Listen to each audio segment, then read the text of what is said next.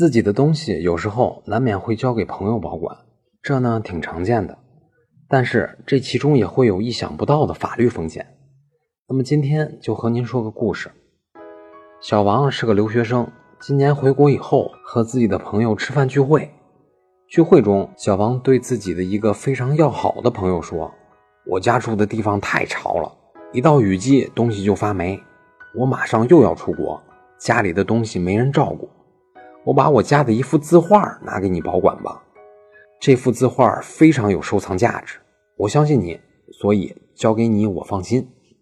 小王的这位朋友呢也欣然答应。第二天，小王就把画送了过去，随后就继续出国留学了。小王的这个朋友也是把画挂在自己家中，每天欣赏，而且他这位朋友逢人来家做客。就介绍这幅画怎么怎么好，怎么怎么棒。一来二去呢，大家伙也以为这幅画是他这个朋友的。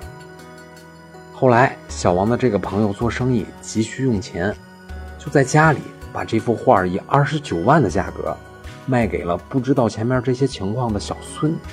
结果，等小王回国以后，发现画在小孙家里，就去法院起诉擅自卖他画的这个朋友，而且要要回这幅画。那么这幅名画还能不能要回来？答案是要不回来了，起诉也要不回来了。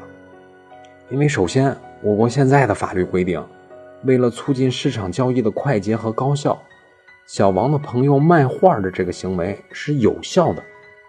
原来的法律中，这个行为可能是无效的，但是现在这个行为有效，这是第一点。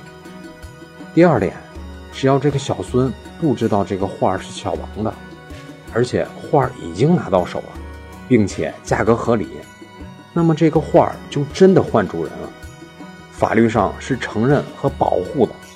也就是说，这个名画现在的主人是小孙，而且是名正言顺的新主人，而小王只能向卖他这个画的朋友请求赔偿，画是真的要不回来了。所以，委托他人保管重要物品。特别是名人字画，一定要慎之又慎。那么，以上就是今天的音频，供您参考。